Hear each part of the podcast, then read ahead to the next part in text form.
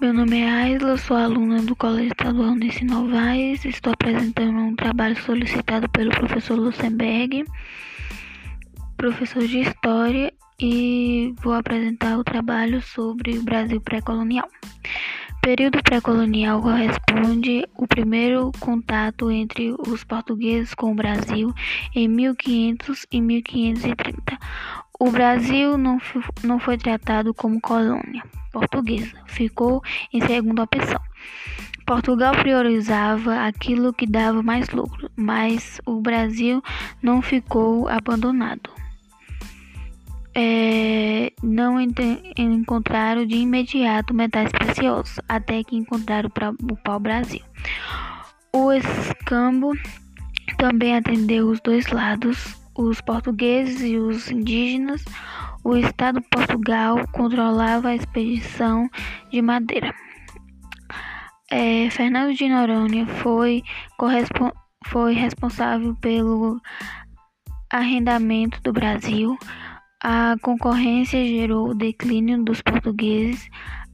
A primeira expedição foi liberado por Martim Afonso de Souza durante o século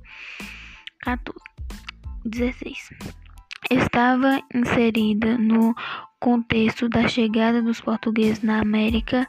A chegada dos portugueses no Brasil foi em 22 de abril de 1500, quando a expedição de Pedro Álvares Cabral avistava, avistou o Monte Pascoal, no qual na atual região de Porto Seguro, no estado da Bahia.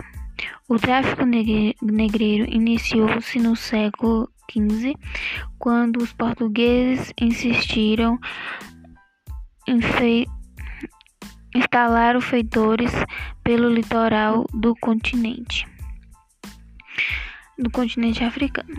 Atendia suas necessidades internas e de suas ilhas atlânticas. Os negros que conseguiram fugir se refugiaram com outros em,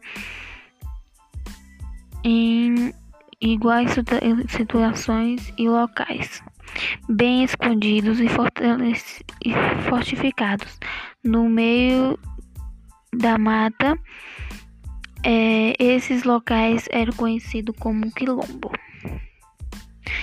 E depois passou a se chamar Quilombo dos Palmares. Obrigado pela atenção.